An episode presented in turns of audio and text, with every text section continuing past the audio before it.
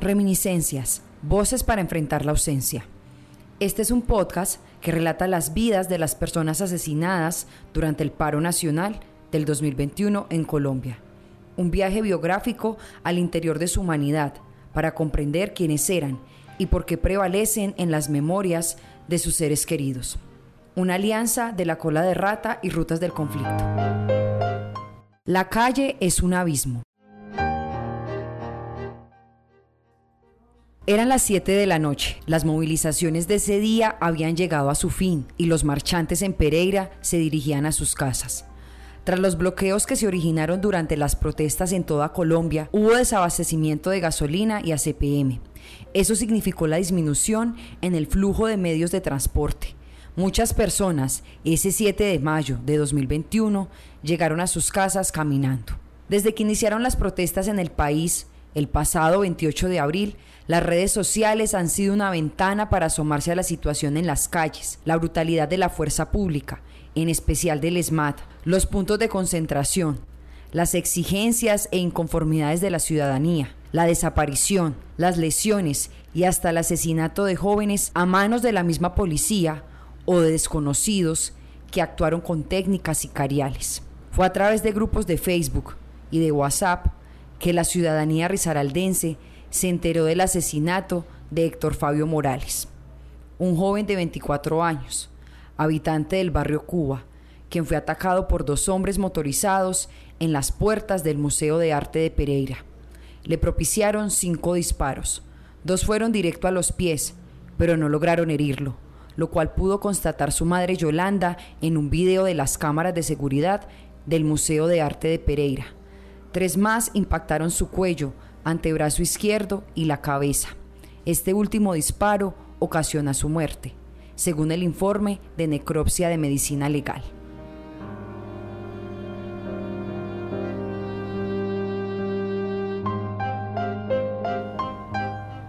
Yolanda Nao, su madre, nos cuenta lo que recuerda de cómo transcurrió ese 7 de mayo. Héctor Fabio y yo salimos el 7 a una velatón que se iba a celebrar en el Campo de los Quebradas con motivo de sembrar un antecedente desde el Consejo Consultivo Departamental de Mujeres del Risaralda. Él me acompañó porque Pereira estaba sin gasolina, porque el transporte público estaba pésimo, porque no nos podíamos ir en la moto de él y él tenía miedo y ya estaba muy caliente, como se dice en el árbol popular, muy caliente la ciudad. Y él dijo, no mamá, yo no la dejo sola por allá, caminé, yo la llevo, la acompaño y nos venimos juntos porque si no yo no voy a tener vida. Por eso estábamos en la calle. Fuimos a los quebradas y él vio que el camp estaba tan tranquilo, que no había montonera de gente. Y entonces él me dice, mamá, quédese usted con las mujeres en su actividad, yo voy al viaducto.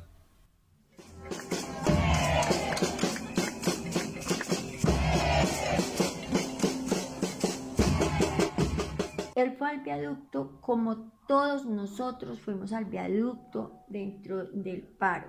Fuimos a, vivir esa energía que, generaba el viaducto porque en el viaducto estaban los muchachos pensantes, los muchachos, los activistas, los marchantes, el, ese fenómeno de la primera línea, que es un fenómeno que llama la atención, que es primera línea y todo el mundo quiere conocer eso, y por eso va él al viaducto.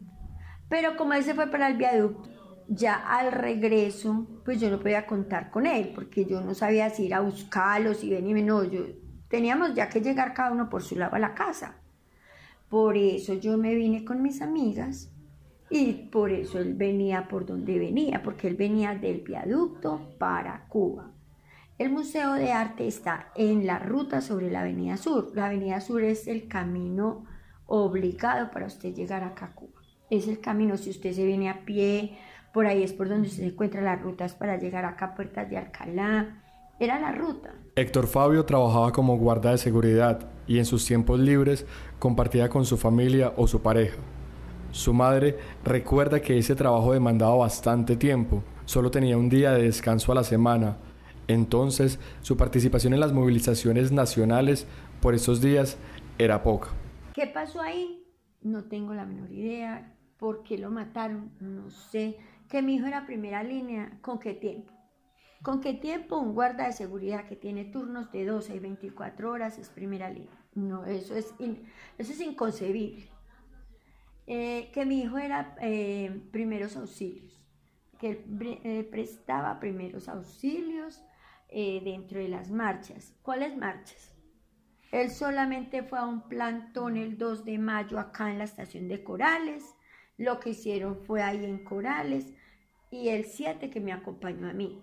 De resto él no salió porque el horario de trabajo no deja, es que no le da margen. ¿Cuáles primeros auxilios? Él era tecnólogo en mecatrónica automotriz. O sea, él sabía mucho de carros y de motos. Pero de seres humanos, mi hija, no sabía dónde queda el pulmón, ni el riñón, ni nada. Sin embargo, las primeras noticias que se emitieron en medios de comunicación y en redes sociales eran justo eso, que Héctor Fabio prestaba primeros auxilios en las marchas de Pereira y Dos Quebradas, conclusiones hechas sin la más pequeña averiguación. Nosotros, ¿por qué salíamos a marchar? Salíamos por los derechos, por los derechos fundamentales, por el derecho a un trabajo digno, por el derecho a salud, porque no se fuera a aprobar esa reforma tributaria. Eh, eso era lo que nosotros, por lo que salíamos a marchar.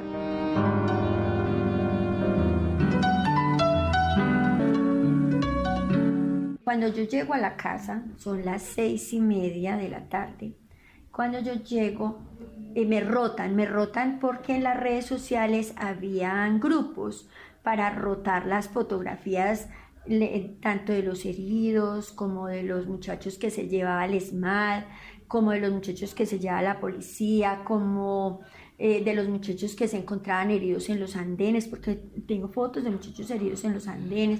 Y entonces cuando a mí me rotan esa fotografía, y, lo que dice es, acaba de caer un joven en el Museo de Arte de Pereira y yo lo veo y Dios mío, si ese es el hijo mío, pero ¿cómo? Yo, yo casi me muero, pero me enteré por fotografías que rotaban por las redes sociales. Héctor murió ese 7 de mayo sobre las 9 y 15 de la noche en la clínica Los Rosales de Pereira.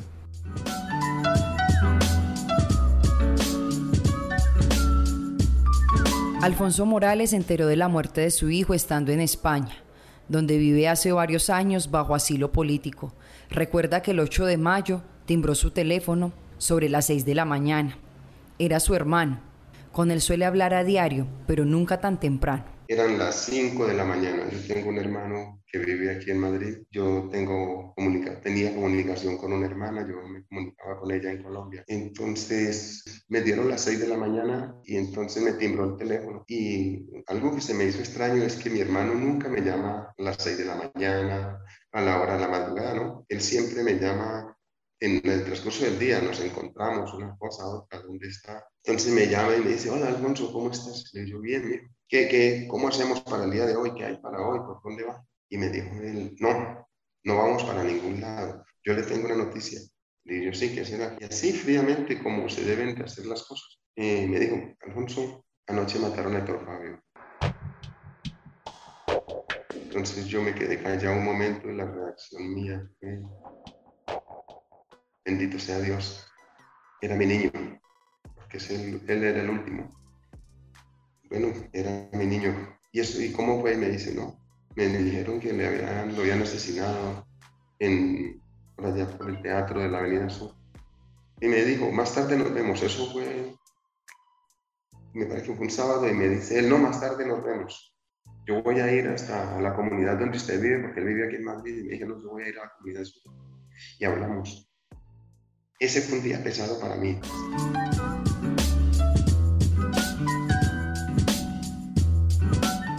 Cuenta Alfonso que la relación con su hijo fue un poco distante. Se separó de la madre de Héctor Fabio cuando él era solo un bebé. En ocasiones se encontraban de casualidad y charlaban. Recuerda también que se saludaban con entusiasmo.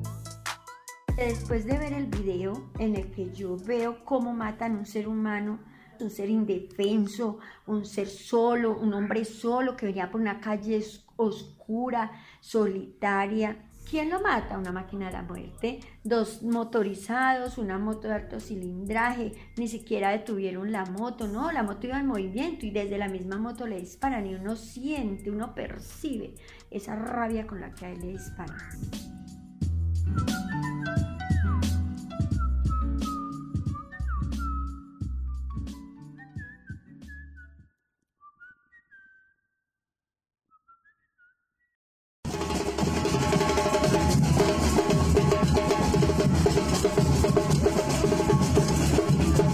Durante una de las protestas, el 9 de mayo, dos días después del asesinato de Héctor Fabio, un grupo de mujeres se reunió en la Plaza de Bolívar de Pereira para hacer un altar por las víctimas que había dejado la violencia policial y escribir cartas como una forma de desahogo. Una de las cartas decía, Héctor Fabio, mudaste de cuerpo, vives, iluminas, caminas, vuelas, cantas, bailas y ríes. No se alcanza a leer las palabras que siguen porque hay una margarita tapándolas, pero la carta continúa. Gracias, en nombre de la vida, hoy siempre la tuya. El ambiente estaba enrarecido por cuenta de los asesinatos de protestantes que recién ocurrían. Todas tenían miedo, por lo que la remitente de la carta no quiso dar su nombre, pero nos regaló estas palabras.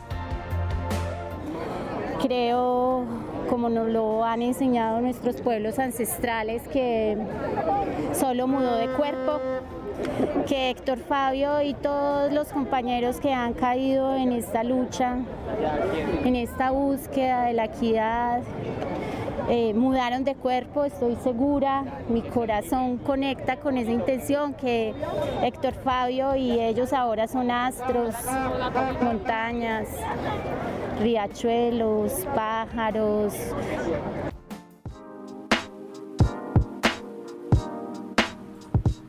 Fabio nació en Pereira en octubre de 1996. Era el tercero de cinco hermanos. Creció en un barrio informal conocido como El Rodadero, acompañando desde muy pequeño a su madre, quien lo cargaba para arriba y para abajo, mientras lideraba procesos sociales, entre esos la instalación de agua y electricidad. Y esos primeros años de la infancia, pues no, todo como, como dentro de lo normal, diría yo. vivíamos, eh, digamos que vivíamos en una zona vulnerable, sí, pero a ellos no les faltaba nada, vivíamos ahí porque las expectativas pues de, de, tenerlos en una vida mejor pues eran duras para mí, porque justo, justo Fabio nació y tendría Fabio cuatro o cinco meses cuando el Señor se fue con su reina de belleza. Entonces yo me fui para donde mi mamá. Desde niño, desde niño Fabito siempre fue muy entregado a todos. Eso sí, la embarrada y él. Lo mandaban por un plátano y traían tomate, pero bueno, se quedó así toda la vida. Ese era mi Fabito. Hacía todo al contrario, pero bueno. Era, era por exceso de amor, no más. La segunda voz que escuchábamos era la de Yamilena Vélez, la tía de Héctor, a quien reconocen como su tía mamá porque, como dice ella, lo amaba mucho. Trabajó conmigo, eh, quería, él era un gran soñador, él quería siempre ser el, el que llevaba, él es el traidor, pero no de traidor como un traidor, el que trae todo a casa. Él quería ganar dinero para, para ser el que aportaba, para ayudar, para, él quería ser un hombre grande. Yo siempre tuve la oportunidad de tener empresa, entonces tía, podemos trabajar, claro, mismo trabajemos. Entonces desde muy pequeñito trabajaba conmigo y era muy ahorrador.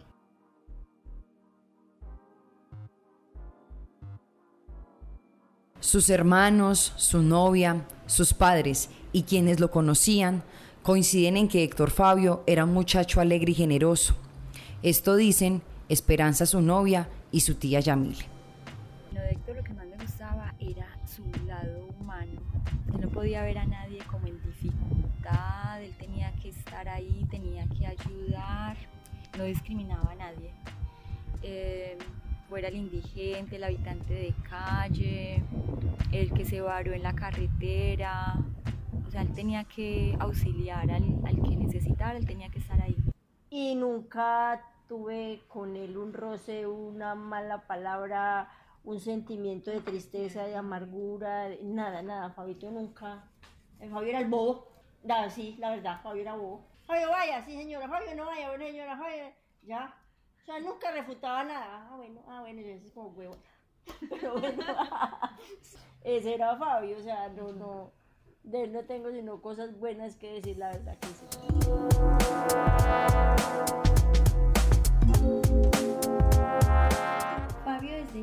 fue amante a la música. Bueno, en esta casa todos aman la melodía, eso también es una realidad. Eh, de niño él fue bailarín de la cumbia en el colegio, de la ¿cómo es que se llama? Música, música autóctona. Todo, o sea que la cumbia, el mapalé, bueno, él estuvo en eso. Y a él le gustaba mucho la música protesta, le gustaba Cancerbero, le gustaba y otro que es que no me acuerdo cómo se llama. Pero él tenía dos. Eh, y, y, como yo también suelo escuchar música protesta, entonces a él le gustaba eh, lo que yo colocaba, que Ana y Jaime, que Piero, nos gustaba los dos Piero, Mercedes Sosa. Bueno, a nosotros nos gustaba ese tipo de música y nos solíamos sentar a escucharla y a pintar. Él era un hombre muy familiar.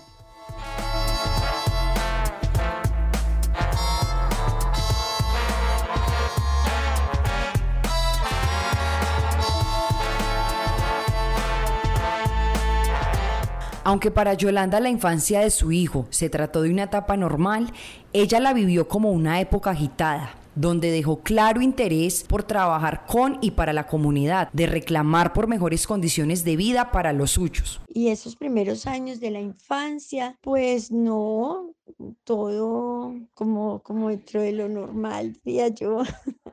vivíamos, eh, digamos que vivíamos en una zona vulnerable, sí, pero a ellos no les faltaba nada, vivíamos ahí porque las expectativas pues de, de, de, tenerlos en una vida mejor pues eran duras para mí, porque justo, justo Fabio nació y tendría Fabio cuatro o cinco meses cuando el Señor se fue con su reina de belleza. Entonces yo me fui para donde mi mamá, cuando yo me voy a vivir allá, yo inicio un proceso para que la gente empiece a, mejorar sus condiciones y, y a a que nos acreditaran como, como barrio, no como una zona de invasión. Y hicimos gestión y logramos que la empresa de energía nos vendiera los postes, legalizamos la energía y nos llegaban recibos y logramos que la empresa de acueducto y alcantarillado nos hiciera los alcantarillados a todas las casas, porque allá pues unas pocas tenían alcantarillado y otras simplemente tenían una guadua que llevaba, eh,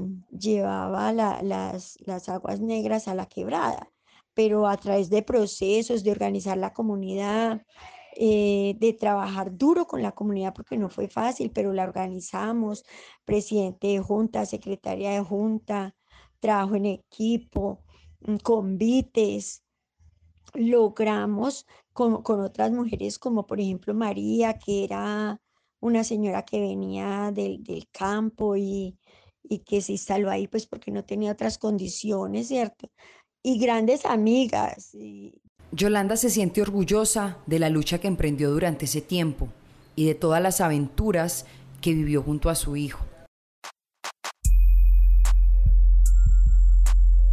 ¿Cómo haría que cuando llegó el terremoto, que el terremoto nos cogió pues en esa zona vulnerable, eh, en el momento que el alcalde nos fue a, eh, nos fue a sacar, porque pues era esa fue una de las zonas que más afectó a Pereira en el terremoto, entonces nos, nos iban a sacar sacados.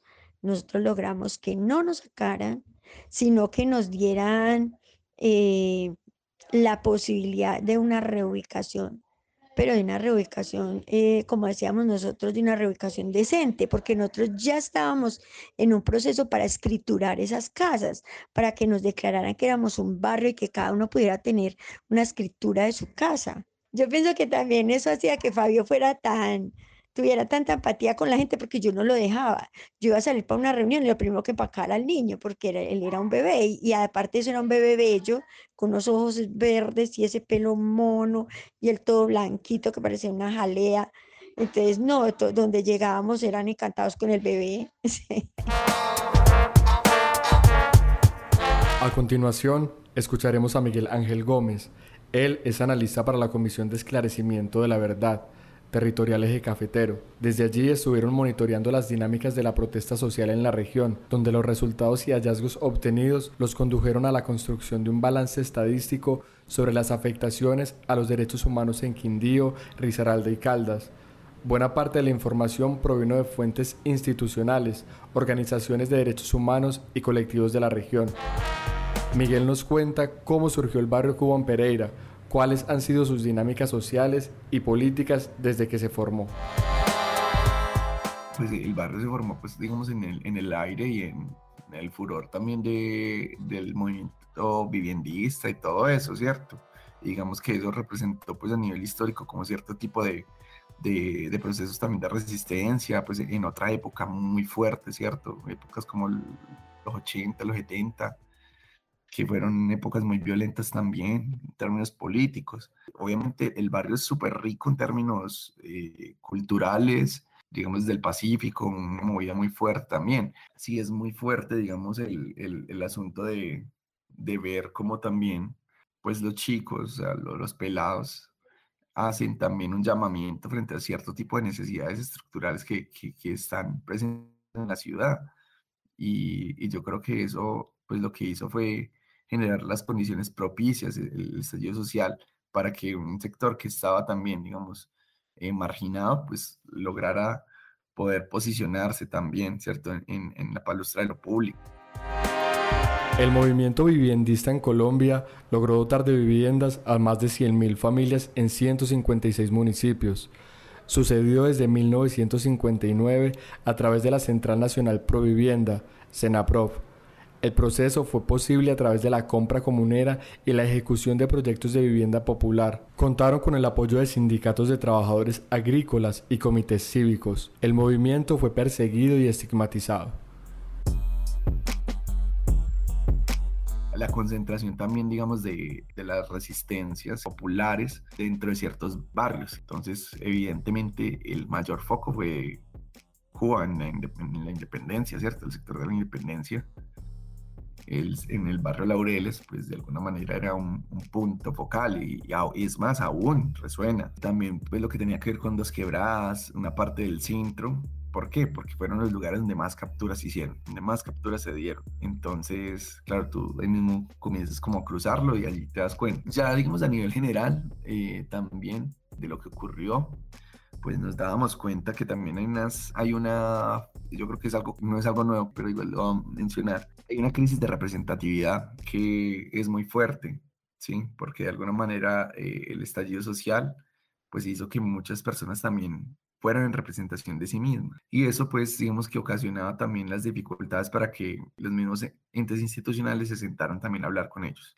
Porque pues muchos chicos iban por su iniciativa, chicos que también pues uno podría leer a priori han estado excluidos históricamente ¿cierto? En ciertos barrios de la ciudad y terminan encontrando en una manifestación social también unas posibilidades de, de transformación, ¿cierto? De su identidad política, ¿cierto? De su participación en el mundo de lo público.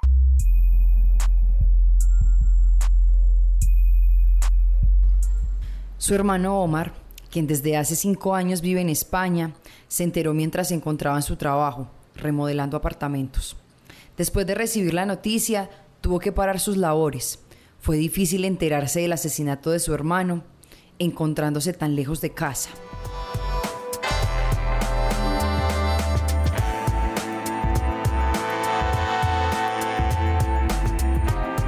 Pues ellos siempre fueron de Cuba, siempre, todos siempre fuimos de Cuba, pues nos veíamos por las calles, a veces andando por ahí, siempre fuimos muy cercanos, casi nunca nos fuimos del barrio.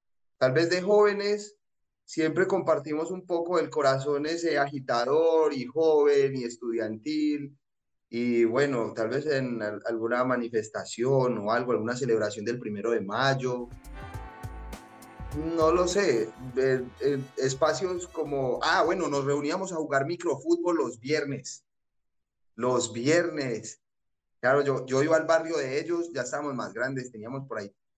De, de los 13 a los 16 pasé mucho tiempo con ellos. Mm, y me gustaba mucho ir a jugar microfútbol al barrio de donde ellos vivían, aunque era un poco peligroso. Un, un, día hasta se armó una balacera ahí en un momento, pero nosotros no teníamos nada que ver, estábamos jugando y no se nos hacía tampoco peligroso, era el diario vivir de los barrios, íbamos a jugar fútbol, nos veíamos mucho para jugar fútbol, sí, eso sí.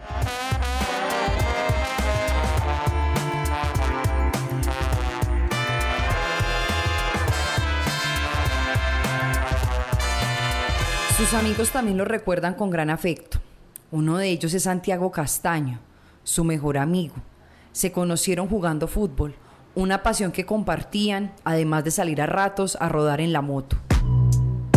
Pues la verdad el último día lo recuerdo sentado en una banca con él. Yo estaba sentado pues esperando ahí en ese parque. Cuando de un momento a otro apareció ese loco en esa moto. Y de una, pues como siempre hacíamos, de un momento a otro nos sentamos a hablar. Hablamos muchas cosas ese día. Eh, me comentó lo del hermano, me comentó miles de cosas, porque él me decía que cuánto, cuánto yo le cobraba, por ejemplo, para que le enseñara a manejar a la hermana. Y yo le decía a mi rey, no, me extraña que cuando tuviéramos el tiempo, ahí miramos, le echábamos gasolina, y de una, ese día él se llevaba a dar una vuelta al carro, se llevaba una vuelta al carro, y es la única persona que yo le suelto el carro, porque yo ese carro no se lo prestó a nadie. Y él fue y no, re bien, es lo último que me acuerdo.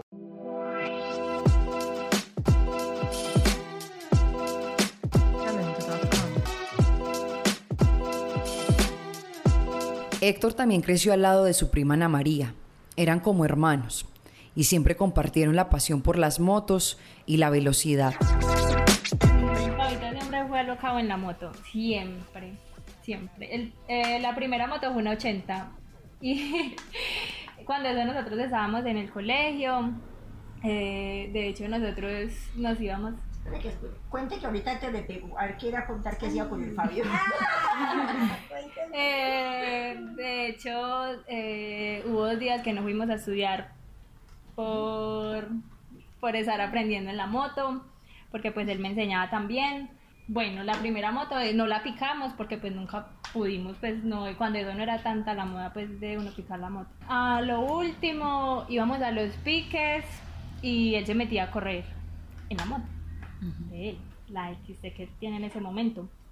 Yo siempre pensé que lo iba a recoger de una calle, de una calle atropellada. Yo le pedí a mi Dios, sí, ¿para qué? Yo le pedí a mi Dios, que si él se, se estrellaba, que no me lo fuera a dejar vegetal, no, era mejor que lo recogiera y vea. Porque él vea, sí, fui, la picamos. Sí. Ay, le voy a contar. Íbamos a los piques desde la. Sí, la función de él era su moto. No, no. La moto y estar en la casa con nosotros chismoseando, porque si no estaba allá, entonces venía. Ya, lo último que Él tocaba, nunca dejó venir a visitarme. Al último que tocaba compartirlo con la novia. Prestó servicio militar después de terminar un técnico en mecánica en el Sena. Su tía Yamile nunca estuvo de acuerdo porque temía por su vida. Porque es que él ni siquiera pagó servicio militar normal. Sí, fue el de los tintos, fue la escarpeta de mi coronel, fue el, la, ladrillo de solo hacía tintos. ¿Usted sabe qué me decía? Eso sí me lo dijo un día. Tía, a mí me fue también porque cuando usted me enseñó a ser mesero, yo aprendí a mover el cerro y era todo el que pedía café, yo le sabía hacer el café, yo sabía el protocolo, yo sabía por dónde retirar, por dónde entrar la comida, por dónde... Entonces, él no le tocó tan horrible como a todo el mundo, pero por eso, porque él era muy servicial. Su hermano Andrés, quien actualmente vive en Argentina, recuerda que algunas veces fue a visitarlo. Se sentía orgulloso de su hermano. Él también había prestado servicio militar algunos años atrás en la Marina. Mi mamá me pidió un favor de que si le podía llevar al batallón donde él estaba una encomienda en la mañana y de ahí me podía ir para mi apartamento. Yo le dije sí, porque me queda fácil, me queda de paso. Fui y lo esperé en las puertas del batallón y cuando él me vio ahí parada a las seis y media de la mañana, las sonrisas que nos compartimos no eran unas sonrisas normales, eran unas sonrisas que, que nos decían a los dos, lo más grato que me puede pasar hoy es verlo. Entonces tuve una discusión fuerte con la mamá cuando me lo llevó a pagar el servicio militar, desgraciada. Porque yo nunca estuve de acuerdo que lo mandaran por allá. Yo dije que por ahí lo iban a matar. Y bien, lo mataron cuatro años después, pero bueno. Pero, pero era eso, era, era que yo no quería que él nunca estuviera en peligro porque los seres tan buenos no merecen estar en peligro.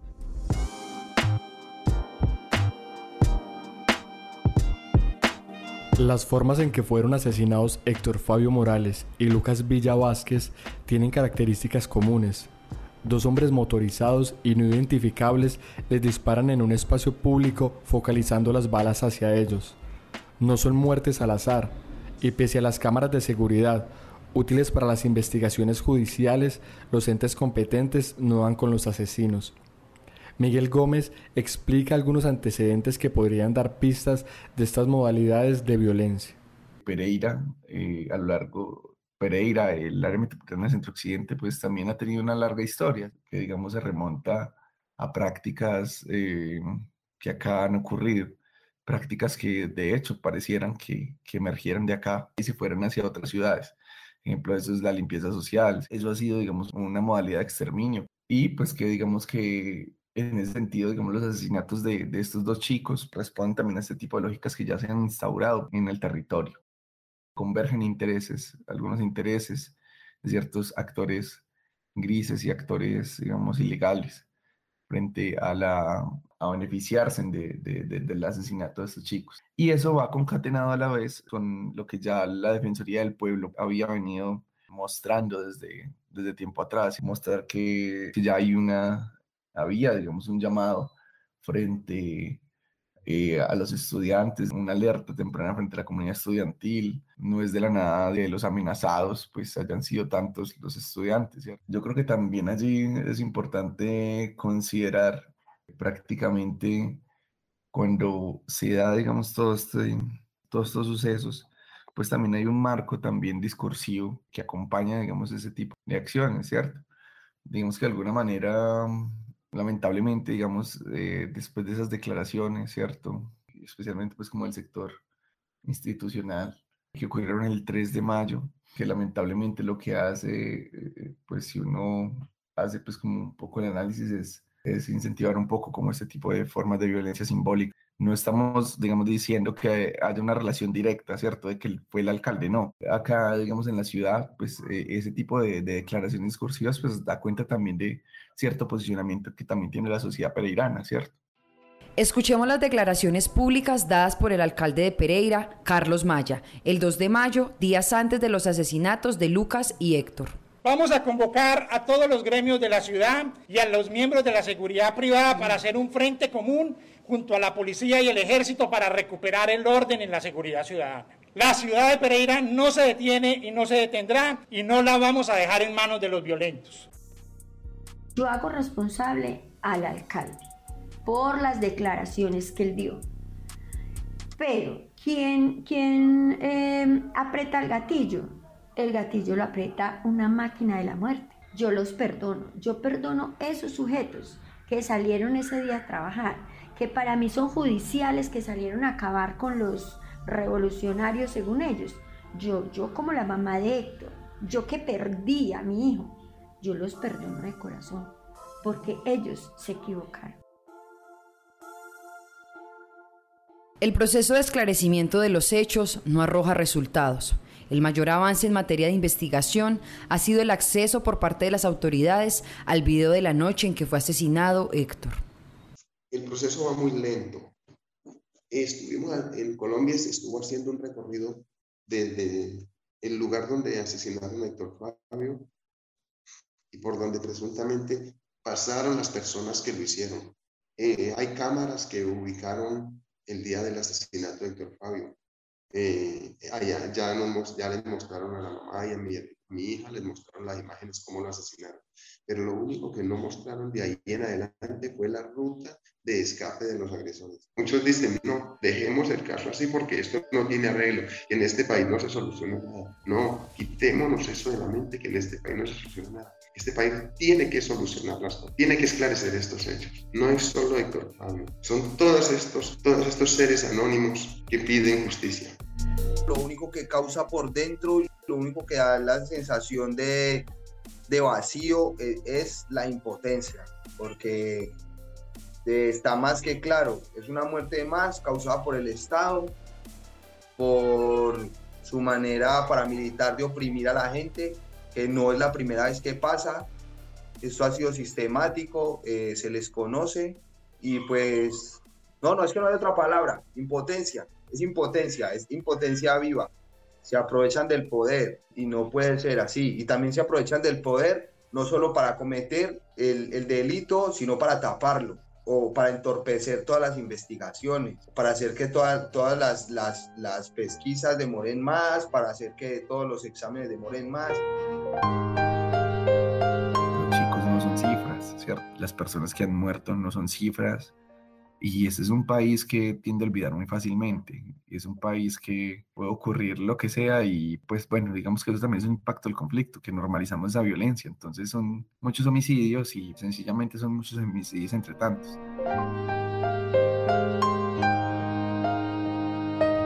Todo, yo él extraño, te extraño todo, Dios mío, él en la mañana él era el que me levantaba, es lo que yo hago en las mañanas, lo que hago es reproducir todos los, los audios que él me mandaba. Uy, no, realmente lo extraño mucho.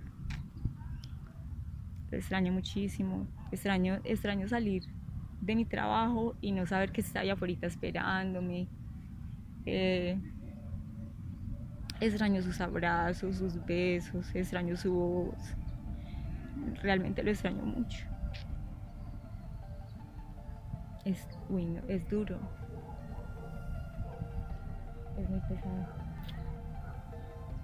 Con él aprendí lo mucho que se puede extrañar a alguien.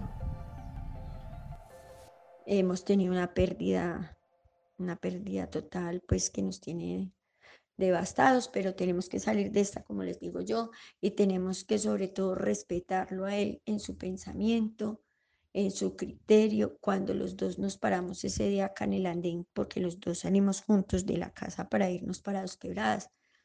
Los dos sabíamos y éramos conscientes de los riesgos que corríamos, pero pues eh, todo, todo acto tiene unos riesgos y pues uno no espera que esto le pase, la verdad uno no espera que esto le pase, pero ya pasó y hay que asumirlo con toda la responsabilidad.